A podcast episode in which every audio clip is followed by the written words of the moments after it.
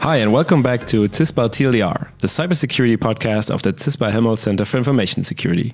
Each month, we're talking to our researchers who are tackling all aspects of information security and AI and get them to explain their research in a way that you will know what they're talking about, even if you don't have a computer science degree.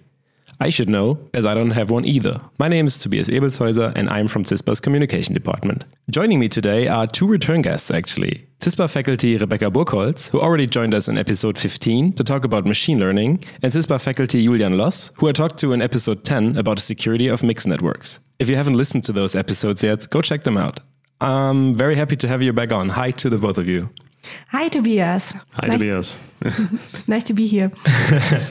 so, your reason for returning here, especially for returning together, is pretty awesome. You both have been awarded with an ERC starting grant recently. That does not only mean you will be receiving funding in the millions by the EU, but it also means that you two have been selected out of lots of brilliant research proposals with your approaches in your field. So, I think some congratulations are in order. Thank you. Thanks. First off, what does it mean for the both of you to have received this prestigious award? So, first of all, it's a big, big honor. And it also means that I can pursue now a project that is very close to my heart. So it means that um, you know I have worked for years now um, and and tried to pursue this project, and I even switched fields because I thought at the end of my PhD this is what I want to do, and now I can finally do that. So it's uh, yeah, it's a big blessing. So for both of you, it basically gives you the freedom to pursue research that you didn't really have funding or time for in your mm -hmm. main career, so to speak. I think for me, it's um, that I just particularly get more resources for research that I'm very excited about and that um, I've wanted to invest more of my time into. Um, so I think I've been working in this area for quite a while, but there are many natural questions which I want to now answer as part of this ERC proposal, and uh, this funding gives me the opportunity to do that. With uh, you know the necessary resources, I can hire the people to work on these projects, uh, start collaborations, uh, invite guests, mm-hmm. travel. So mm-hmm. it's very very nice. nice. Okay. Is it for you also that you would pursue now a more risky project that you might have otherwise pursued? No, I don't think so.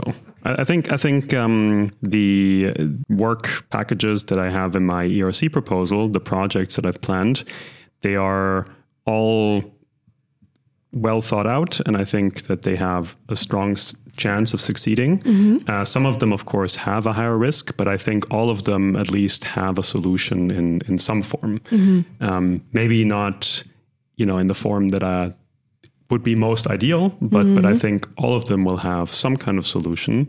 Uh, it's more like finding the right intermediate between what can be achieved mm-hmm. and uh, what what I can personally solve. Yes. yeah. So.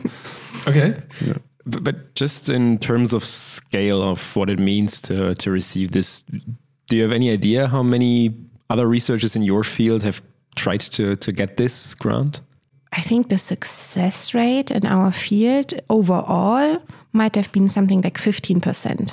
Okay. And that's even selected for those who are self confident enough to actually apply yes. this grant. So exactly. And all proposals that are sent in are probably really excellent. People have thought about it. Um, these are their, you know, one of their greatest ideas, and um, and there's also a risk attached. Mm -hmm. To submitting a grant, actually, because if the proposal doesn't, you know, doesn't meet the standards of the European Commission, then one might also not be allowed to submit next year oh, again. Okay. So people really take time and care and put a lot of care into okay. these proposals. But you spoke a lot of, about the freedom that you now have mm -hmm. to mm-hmm. invest into these projects. But is there also a sense of that the pressure is now on, that you really have to deliver now that you're receiving all this funding?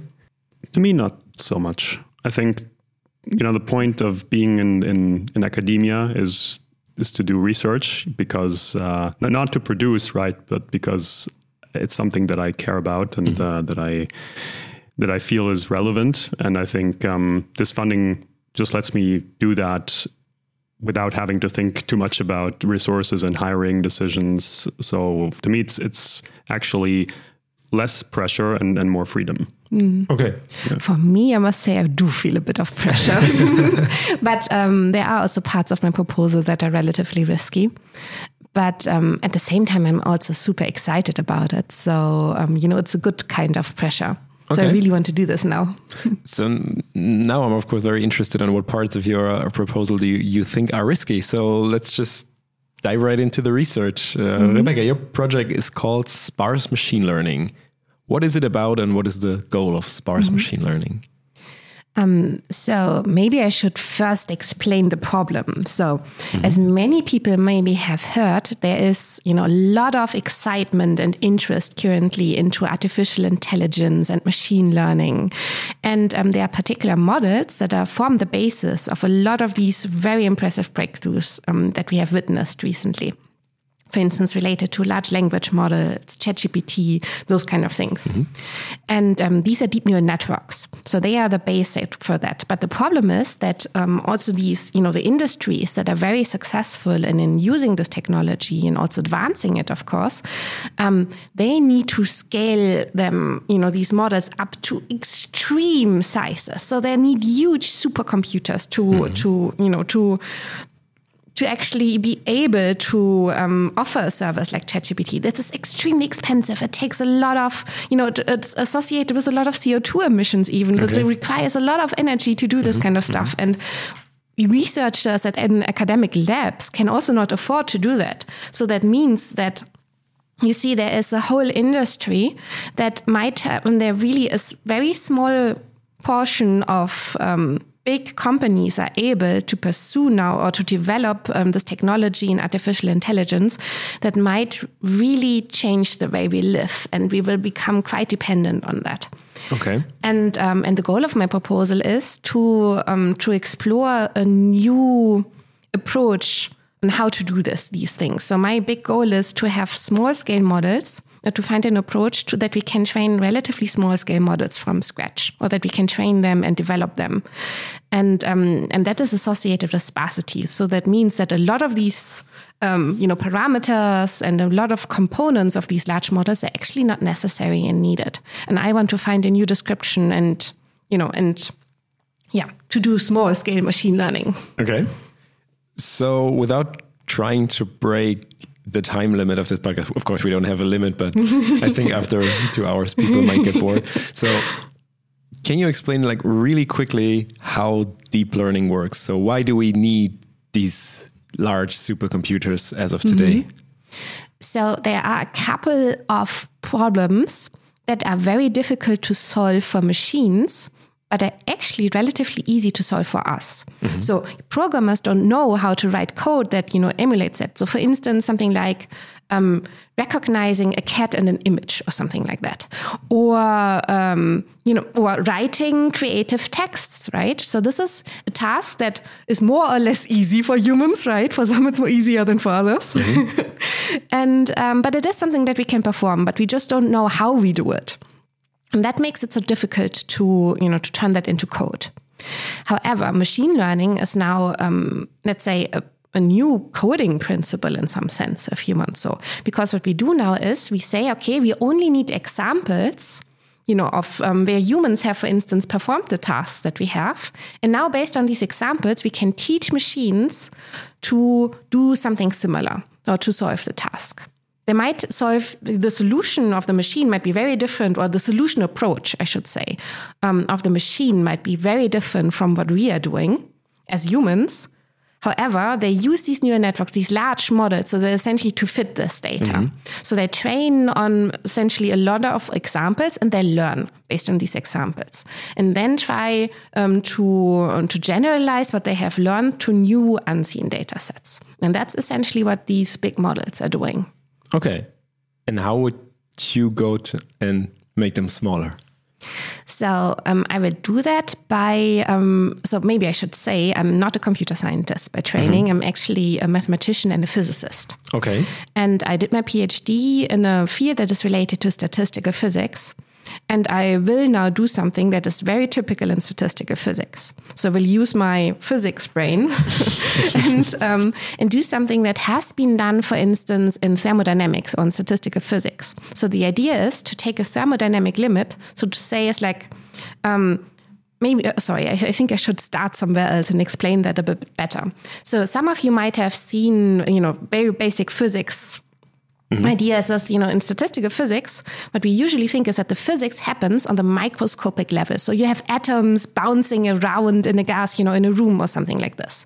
And if we wanted to describe now the dynamics of these atoms, that would be very, very difficult, actually impossible, even from a, you know, we could do that with mechanics, right? Mm-hmm. But um, solving these equations of motions and so on might even be impossible. And it also has random elements, right?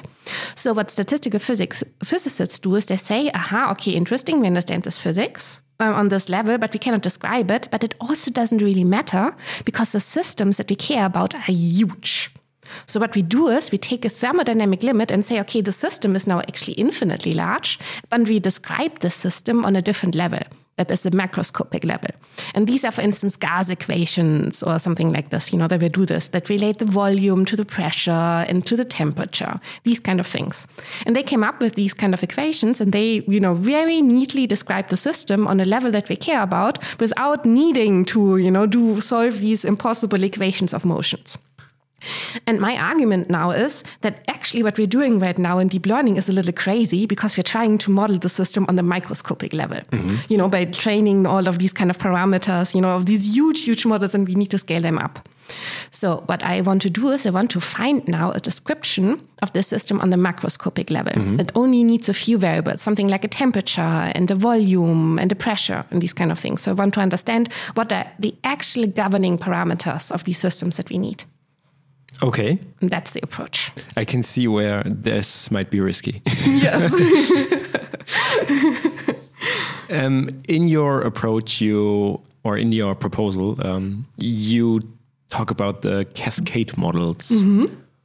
Is there a way to explain to us what that actually means without our brains turning into? Um, so there are different types of models, and some of them are actually related to neural networks. Um, however, I think the pandemic um, has given us, unfortunately, um, a good description of like, what is actually going on. So you can think of it that we have a network, for instance, a social network, so people that interact with each other, and whenever they meet, there might be a contagion process going on. So that means, like, you know, so a person, for instance, is sick. When someone else comes close to them, mm-hmm. they might infect them. And then these persons become sick and then, then they might infect others and so on. So, and then there's a cascade propagating through the whole network and, you know, a certain, turns a certain amount of people sick. These are cascade processes. Okay, how, how does that relate to training a smaller machine learning model? So, a neural network, when you think about it, is how the brain works. And the neural network was meant as a huge simplification of the brain. So, you know, it's okay. really not a brain, not what happens in a brain, but it tries to emulate a similar process. You can think of that like neurons that fire signal to other neurons. These get um, activated and they then send signal to other neurons and so on. And this is how actually these neural networks um, evaluate an input. And in that sense, you can also cast a neural network as a cascade process. Okay. It, it sounds incredibly complicated. But I'm mm-hmm. I'm sure you know what you're doing. well, I hope so. Thank you. You said that as of now, the problem is that a lot of um, really, really large supercomputers have to do these calculations. And with mm-hmm. your approach, it might be or it will be possible to do on a smaller scale. So, mm-hmm. is it fair to say that you're working on basically democratizing these machine learning advances? Absolutely, yes. Um, there are more challenges to it, of course, right? So we still would need huge data sets to learn from, and not everyone might have access to these data sets. But you know, that's the problem that we're going to tackle after we have solved mm-hmm. the huge model size issue, one one problem at a time.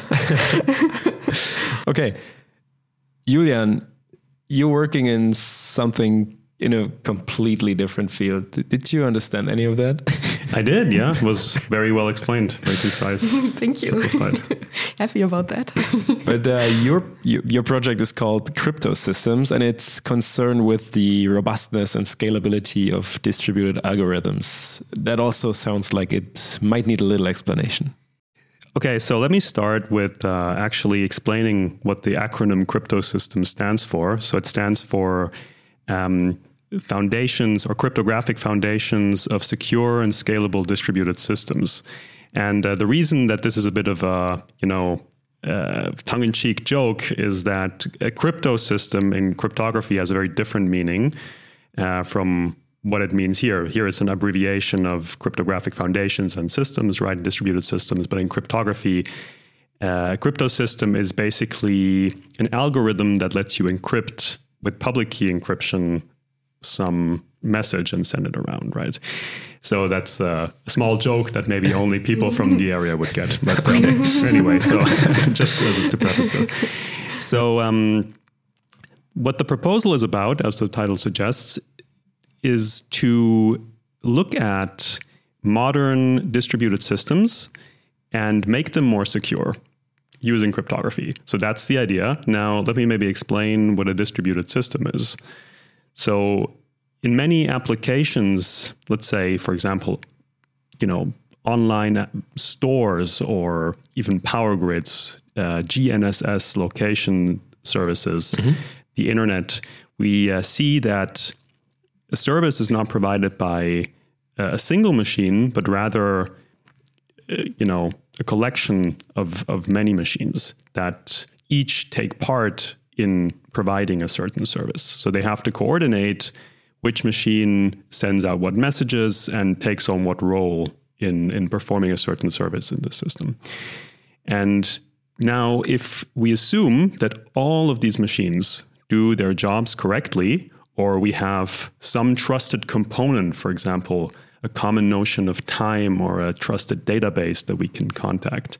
Um, this becomes a lot easier to do, right? Because now, for example, if we have a common notion of time, then everybody can use the same time, right? It's very mm-hmm. easy. And uh, that's how most systems today work.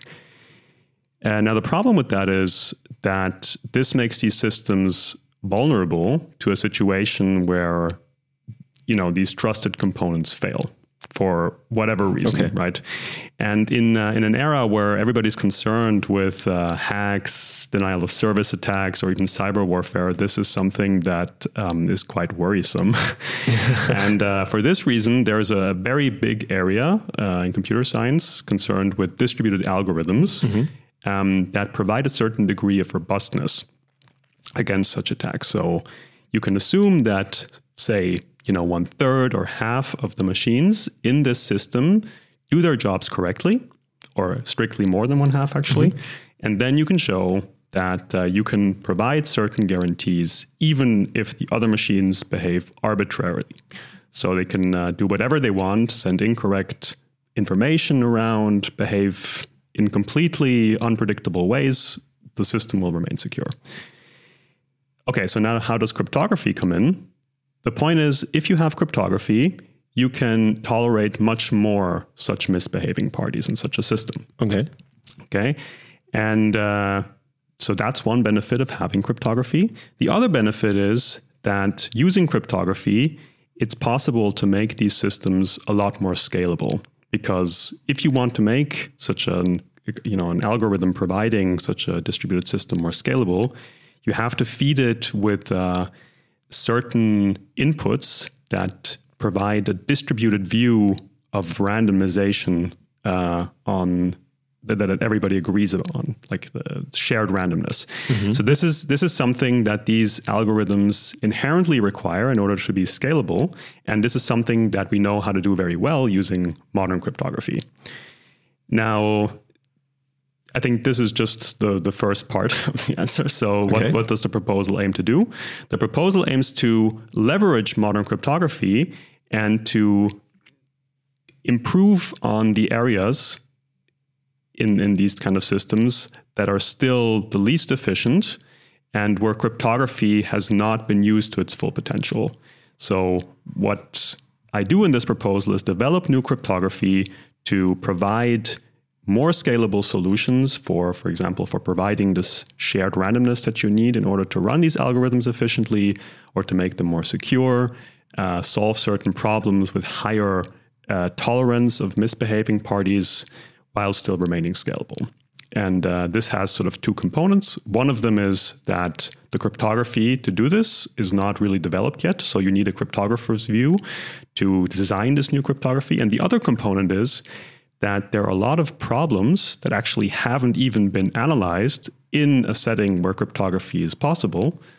And therefore, it's not even clear how cryptography can help. So, there you really need the view of somebody who has an understanding of these algorithms and sees how cryptography can be applied. And my ERC proposal looks at both of these questions simultaneously and tries to come at them from or uh, with a with a combined view of these problems. So you first have to basically take stock of what might go wrong and then try to solve that.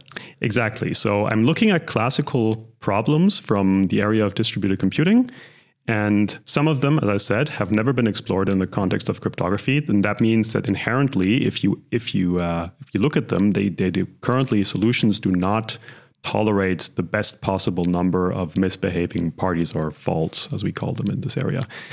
And now, if you add cryptography, then you might hope to tolerate much more such faults. Um, but it has many implications on how these algorithms will look and in some cases, it's not even clear if cryptography can work at all. So often you need to define new models for security uh, in order for cryptography to even make sense.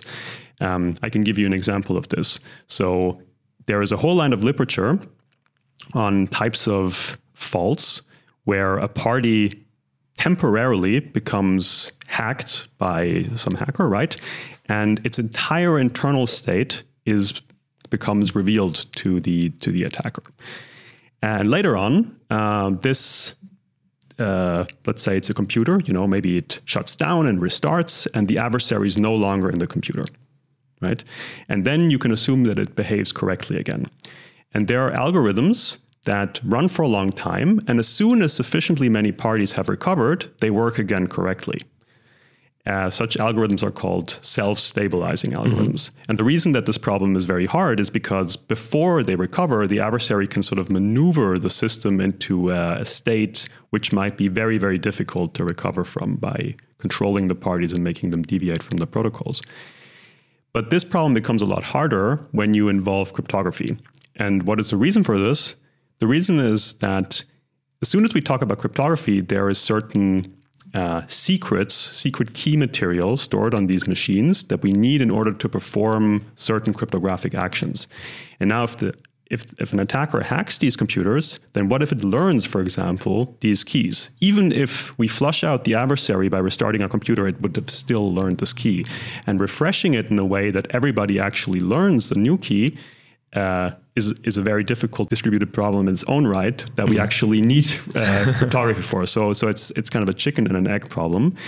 And solving these kinds of problems in the context of cryptography turns out to be highly non-trivial, and that's just one of the problems that I explore in, uh, in this proposal. Wow. Okay. I think most of one of the most um, catchy things about your proposal was you describing distributed networks being all around and also um, being used or being leveraged in um, critical infrastructure and also being vulnerable to cyber attacks. What do you think is the, the state of current distributed systems that are actually around today? And will we see your algorithms making it more secure in the next few years? So I think, unfortunately, and uh, I don't want to worry people who listen to this podcast, but I think that existing a lot of cr- existing critical distributed infrastructure for example gnss right mm-hmm. location services mm-hmm. um, or power grids they are distributed systems and they have single points of failure so okay. if you were to try to hack them maliciously you could shut them down most likely mm-hmm. um, I don't know why this hasn't happened more frequently. Maybe for GNSS, the reason is that so many people all across the globe use it, so it's not really clear why we would want to attack it. But uh, it's uh, it's certainly not secure in the way that we would like, mm-hmm. like it to be. Now, for the second question, will my algorithms actually show up in the next couple of years? I am not sure. so the the reason that I'm not sure is that so the the proposal is very theoretical, right? I'm solving a lot of these problems on a theory level, trying to improve the asymptotics of you know in, in terms of running time, computational overhead, and and, and communication uh, of these algorithms. But it's it's mostly theory, right?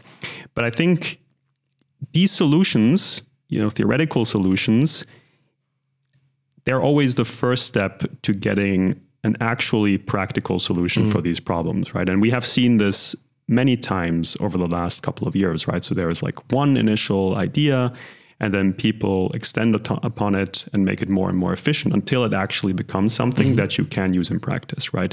So I think I would not see the algorithms that I'm describing here as the uh, the final algorithms that will be implemented in practice, but they are they should contain new ideas that can be leveraged into practical algorithms if more practical improvements are made upon them right so cutting out a bit more communication here and there and these are these can be you know again in, in their own right theoretical improvements that mm-hmm. might be needed but they can also be engineering improvements right so sometimes when you start implementing these algorithms you might see like oh you know like we can optimize this step a little bit mm-hmm. in this mm-hmm. way mm-hmm. and uh, so these are these are things that might happen down the line, right? But I, I really see as as the title of the proposal suggests, seeing I want to lay the foundations for these improved algorithms. And mm-hmm. and of course, my hope is that eventually these algorithms will actually find their way into practice. So mm-hmm.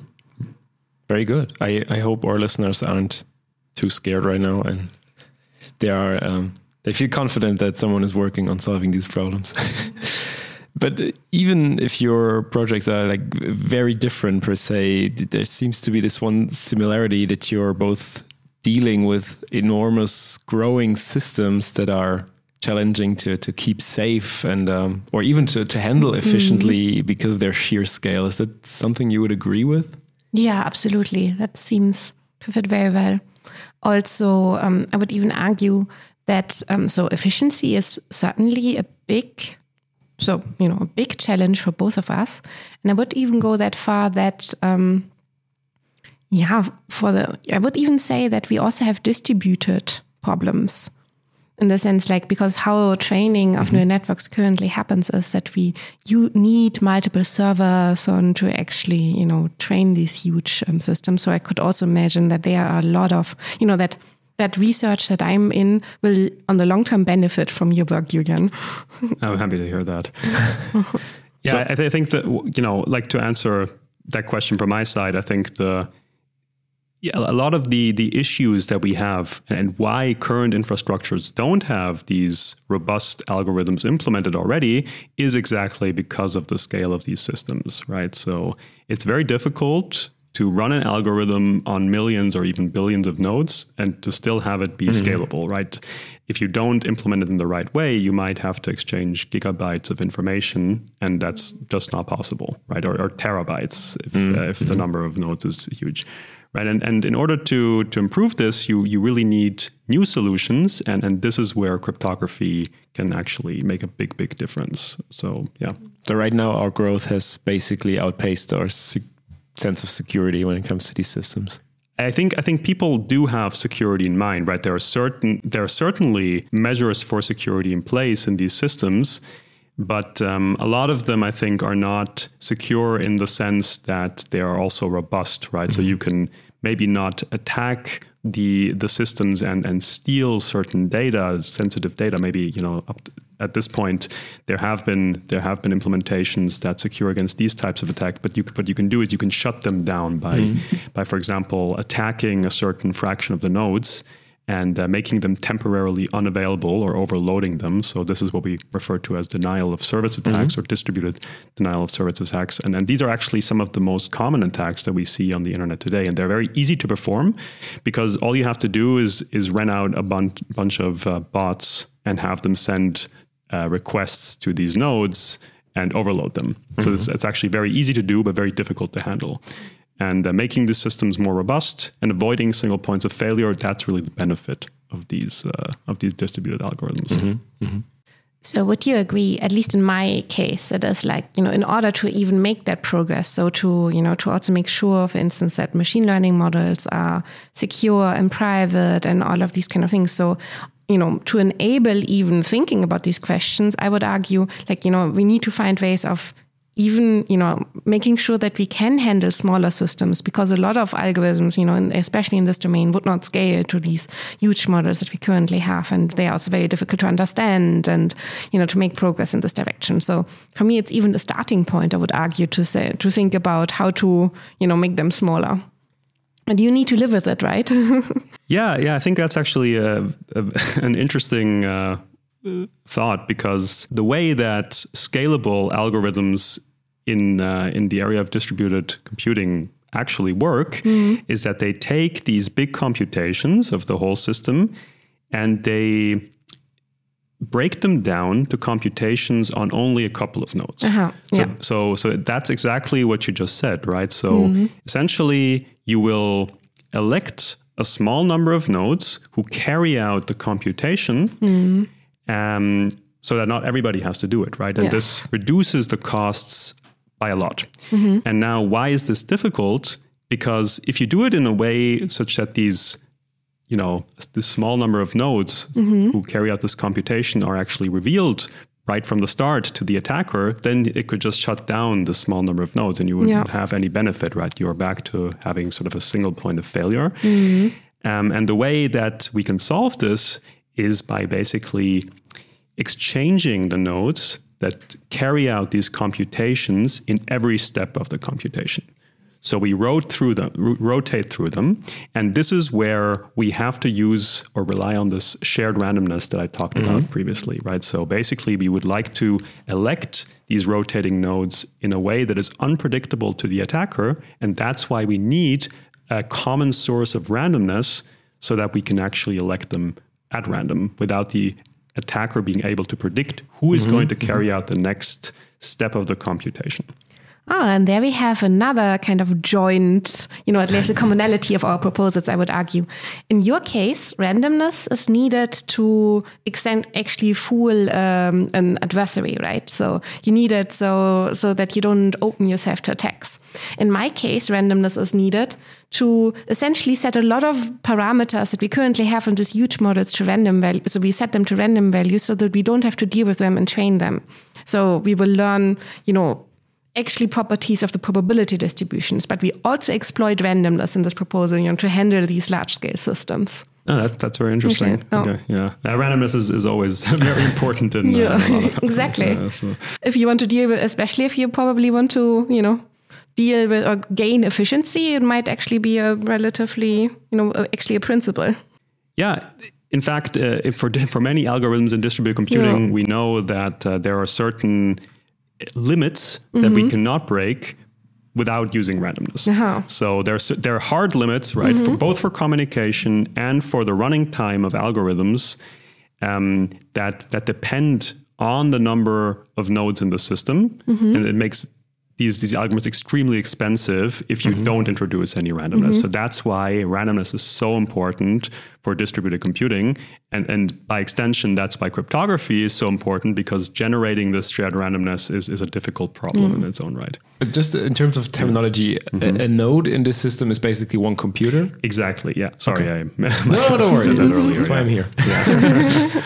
yeah. But you know what? I think there is an even bigger truth to that to some degree. Because in statistical physics really statistical physics is about exploiting randomness or making assumption about randomness mm-hmm. in the world to be able to describe the systems in the long term. So you could even ask the question you know is our world depending in some way on a lot of randomness not only to protect certain important functions but even you know to work to be able to you know to scale to these sizes so, so, so the field of statistical physics basically says okay, um, the world around me is so complicated, I can't really calculate it. So I'm just going to say, okay, it's this likely that this is going to happen. Mm-hmm. Yeah, that's the that's the tricky part now of it. That's a philosophical question, right? is it just I can't calculate it? So is my statistics you know, is the approach exactly, you know, having a probabilistic model of the world even. Does that imply right now that I believe that the world is inherently probabilistic? So what is happening actually, you know, has mm-hmm. some randomness to it. For instance, you build it into your algorithms so that they become um, less attackable by a malicious attacker who could exploit structure, let's say. Or is my world, you know, or is it just, you know, a modeling convenience because to reduce complexity? You know but that means but you know you make different assumptions about the world. And what i liked so much about statistical physics when i studied actually that it was like you know that it assumed the world is random. Okay. and i think i personally believe there's a lot of truth to it. But of course that's you know that's an assumption. That's oh, okay. difficult to understand. So before you start your physics career you just have to agree on is yeah. the world really random or is there a deeper plan for you? Well i mean maybe both can be combined. I don't know I just have to say, like have, having both of you on this uh, podcast at the same time, it just shows how incredibly diverse the research landscape at CISPA has become mm -hmm. in the mm-hmm. last couple of years. And I already hinted at it. Um, do you really understand what your colleagues are researching on, or is it just like this is such a very complex and deep topic that I can only grasp like the the general sense of it? Mm, so I really like this podcast to understand more, you know, to learn more about what my colleagues are doing. And now that Julian explains it so nicely, you know, for instance, his research, um, that makes it also for me easier to grasp. I think the at least the surface mm -hmm. of what is going on. So that is very helpful for me as well. Also, by the way, preparing for our interviews together, and so that was a real pleasure. And I had the feeling I learned a lot about, you know, what cryptography even is about. So um, that was a yeah a big benefit benefit for me actually because I'm not even a computer scientist, so I'm always at awe, you know, what people are doing here. Yeah, I think I think definitely it's uh, it's very diverse. So I have mm -hmm. no idea what you know a lot of people are doing. I mean, I understand what their research fields means, right? But I don't understand what they do day to day. and it mm-hmm. opens a lot of opportunity for very nice collaborations that Mm -hmm. Yeah, it does. Yeah, but for that, it's actually really important to have a starting point to talk. Mm right so to, to, actually you know scratch the surface to that's also why you know we have to learn to communicate about our research topics in an um, easy enough way um, for someone who's not in the field who hasn't studied that for many many years or um, mm -hmm. you know to to at least explain what the basic ideas are and what that is all about because otherwise you can't even realize that there might be an opportunity of collaboration or that there's an you know a similar thought process going on that you could exploit or you know. Okay. Okay. It's actually, you know, it's a lot about communication that is always difficult. Yeah, but that is, I mean, circling back to the ERC, mm -hmm. is it when you when you try to get funding for one of these projects? Do you have to explain it in very simple terms, or do you just go all out and give them all the very hard mm -hmm. physical details? For me, it was written in a way that somebody, even without um, a background in cryptography, could understand the main ideas mm-hmm. after reading the proposal. Um, I think I tried to explain everything at, at a at a level that is that is understandable for a general computer scientist at least mm-hmm. and i don't know how it would be for somebody who who doesn't have a computer science background but i think you know talking about algorithms um, you know, at, at the level that I'm that I'm doing in my proposal, I think it should be understandable to to many computer scientists. Yeah, and I think that's as, as Rebekka said, right? I think it's very important to to do that so that people can actually get the ideas, even if they're not directly from your field. Right? But at the same time, you, we can also rely on having experts. Um, reviewers of this. Mm -hmm. So, for instance, there would be a, a, panel of computer scientists who are very strong in understanding different fields, at least within computer science. And then, and also our um, proposals were reviewed by external reviewer who were selected then based on what we had proposed. So you would, you know, you would need both actually in the proposals. So you need to be able to convince a general computer mm science audience that what you're doing is important and you know and explain why you know what it would help essentially the impact of if you're successful. And mm maybe also you know give a grasp of how risky um, your whole approach is And then at the same time, you also need to convince, you know, experts in your field, you know, that Yeah. this is feasible yeah, sure. and that it makes sense. And this, you're not coming up, you know, with a random problem that would be nice to solve, but, you know, you have no idea of how to approach it even. So it also needs to be, of, well, of course, convincing and have Yeah. a chance, to, a considerate chance to succeed. I mean, it makes sense. If you have someone, in in your case, who has been working with distributed systems for a long time, but has never um, taken too much thought about including new cryptographic approaches into this, you have to convince them to make sure, okay, this can help you in this sense. Exactly. Yeah. So I think one of the, I mean, you talked before about, or, or I think all of us did about, you know, talking to our colleagues, scratching the surfaces, and I think one of the the main parts of my proposal and the main maybe strengths of the proposal is that it tries to bring together these two areas, right? So there are a lot of people doing distributed algorithms and there are a lot of people doing cryptography, um, but but it's sometimes difficult for people in distributed computing to know about the newest developments in cryptography and how they can help for distributed algorithms and vice versa, right? So for cryptographers, it's sometimes difficult to identify what their new um, inva- uh, inventions can be used for in uh, in distributed algorithms, or what they should even work on to make these distributed algorithms more efficient and more robust.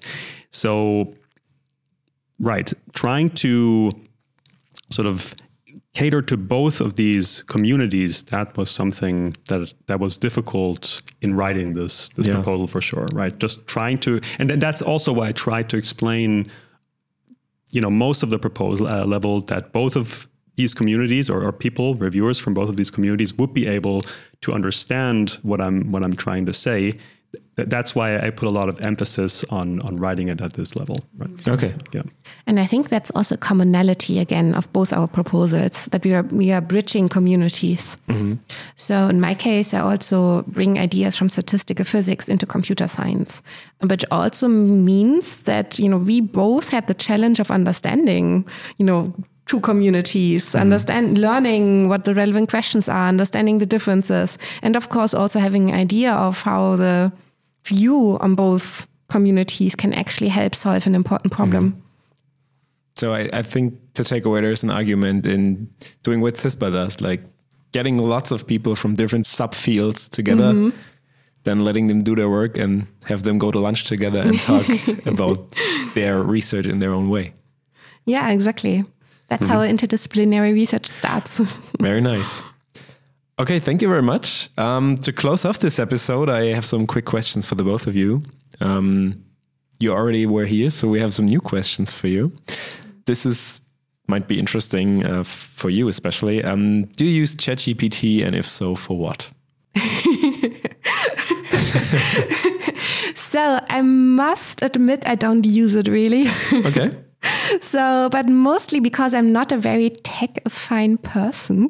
So, um, you know, I don't even use my smartphone really in a way how it could be used. Okay. So I'm, I'm a mathematician by training and a physicist, you know, I like uh, theory and like pen and paper. And yes, exactly. I mean, I would also like to code, of course, but you know that's different. Um, I, I should explore it more though, because I'm I'm sure it helps a lot with you know um, writing more elegantly, for instance. Um, so and I will also do that, but I must admit I haven't really done that. Okay. What about you? Uh, I think uh, my, my answer is much the same as Rebekka's because I'm also uh, not a very tech-affine person. Um, I think I'm actually even less tech-affine than, than Rebekka uh, because she mentioned that she likes to code. After I completed my studies, I, I never really coded again. It, it's just very interesting to, to to think about that you're able to get to where you are without liking to code. Yeah, no, I think this is one of the beauties of computer science. So I think it's such a, it has developed in such a broad field, such a broad field, and uh, it, has so many different sub areas, right? Some of them are completely theoretical, right? I mean, uh, I mean, cryptography is very theoretical. Distributed computing, developing algorithms is very, very theoretical.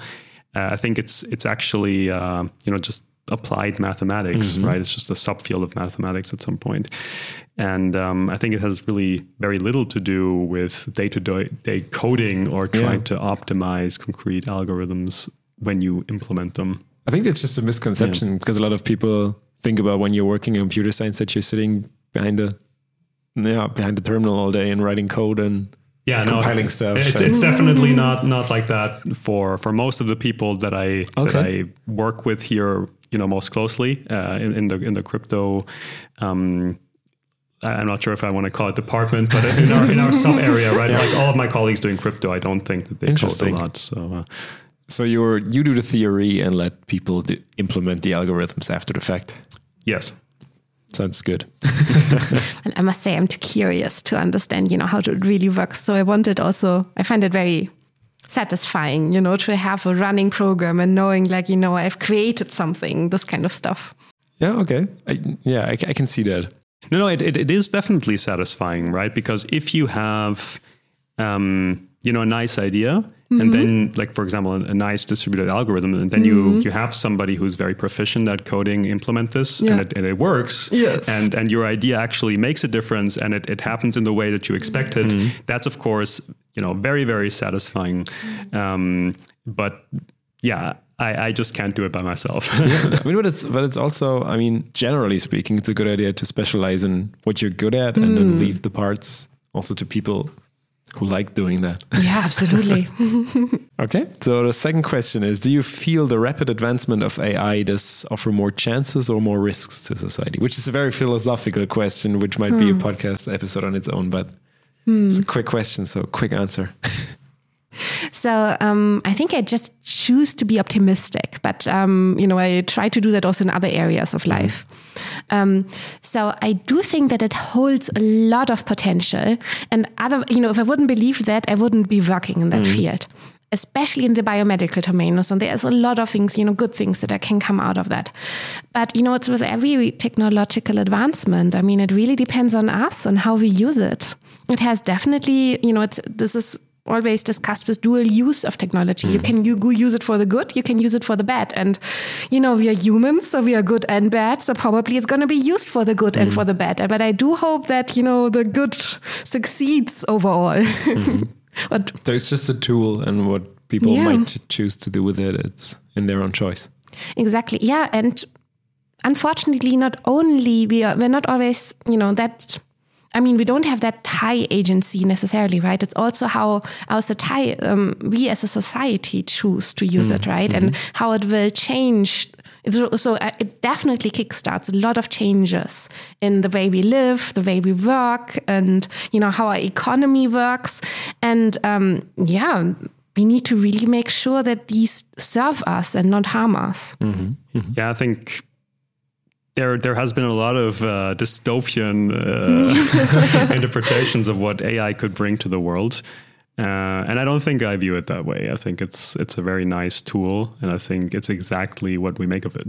Mm. if uh, we have a lot of very um, devastating capacities at our mm. proposal right now, right? And um, so I think I think AI is just one more of them, and I think mm. it's up to us to use it in a responsible way. Yeah. But yeah, I think it can make a huge difference. I mean, so many nice yeah. things that you can do with AI, you know, like you can automate a lot of jobs. Um, yeah. Of course, I mean, that has social implications as mm. well, right? But, um, but I think in, in the grand scheme of things, I, I think it's a tool. And, and if we use it correctly, it could be used for the good of humanity. Mm-hmm. Mm-hmm. How about your research? You know, does it, if cryptography works well, could it also harm, I don't know, transparency or something like this? Or do you believe, you know, really, you know, data always needs to be protected? No, I think privacy is a is a concern that's that becomes more and more important, mm. right? As uh, our lives become more and more digital in some sense, yeah. right? So if everything is is sort of digitized, then uh, you know basically all of our data would be would be available to everybody if it weren't protected by cryptography. And I think mm. that that is a scary prospect. So mm. I mm-hmm. think uh, we should use cryptography wherever we can. Yeah, no, I mean, I think everything comes with uh, pros and cons, right? Mm-hmm. I mean, the same same is true for for these cryptocurrencies, for example, mm-hmm. right? Like they have given us, uh, you know, an unprecedented access to private payments, mm-hmm. right? And, and a lot of mm-hmm. people don't like this idea. Um, I mean, we're finding out now that they're not nearly as private as they initially claimed, yeah. right? And then actually, I think a lot of people uh, are, are, bearing the consequences of that because they thought they could get away with a lot of shady yeah. stuff, and it's, not, it's not that easy. But mm. um, but uh, yeah, no, I think I think it, it has um, implications for you know which which can be used for the good and the bad. Mm. So I think again, it's it's up to us what we want to do with these. But I think it's it's inherent for for any social tool, right? Yes. Any any social construct can be used for good or bad. So yeah, yeah. Mm, there's always a price to pay when when you want privacy. There's like you always have to weigh it against security, which which is a, which is a discussion we as a society have had us at least since 2001 in a yeah. very large at a very large scale to say the least. Yeah. Mm. So I think that also goes towards the privacy part. Have um, you ever visited the darknet in your work, or I mean, even your private life? and if so, what what did you do there? Or you don't have to answer, of course, without your presence. Honestly, I would. I don't know even how to do that. How would you do that? You have to ask him. I think. no, I have no okay. idea. I've never, I've never been to the darknet. Okay. I mean, my, my, my research is purely pen and paper, right? So, all right, never done that. okay. Is there a research problem you would like to see being solved uh, during your time as a researcher? Well, there are so many actually. let's, uh, you know, let's treat cancer and, you know, and uh, malaria yeah. and, you know, there are a lot of diseases. I actually, you know, I would like personally, I would like that the um, microbiome is fully understood. Um, I also think, honestly, that um, what my aim and my proposal would be really nice if that happened during mm -hmm. my mm-hmm. lifetime. you know, if we can really democratize deep learning and machine learning in general, I think that would be, you know, a big leap forward. But your work, or especially work on machine learning, will that help, or might that help solving the the first of these problems you you, you talked about, like solving diseases? I hope so, yes. So we are collaborating with people in that domain. So, for instance, also on drug automating drug discovery and these kind of things. Mm -hmm. Yes, I okay. do hope so. We might not, you know, beat cancer though. but yeah, we will make progress. Okay, okay. yeah, I've been thinking about an answer. I'm, uh, I'm not sure if I have a concrete research problem that I that I would like to be or see solved. I think uh, I, I, would like to see you know a certain advancement in in the areas that I'm working in. You know, I think there are a lot of theoretical tools that we think of now as completely theoretical and it would be great if we could advance them to a point where they actually are considered practical and i think this is this is not as um, you know as much of you know uh, you know just an illusion or or a, or a hope as as you might think because I think this has really been the way that cryptography has worked for the past two or 3 mm-hmm. decades right? So it started with public key cryptography. It used to be a purely theoretical concept. Then somebody came up with an efficient algorithm um, and it you know then it was the same thing for multi-party computation. Um, you know initially solutions were were terrible, and then people developed them more and more, and now it's actually something that you can really implement. Mm-hmm. And, and I think it's also for for you know general distributed algorithms like uh, consensus algorithms, clock synchronization. I think we have come to a point, right?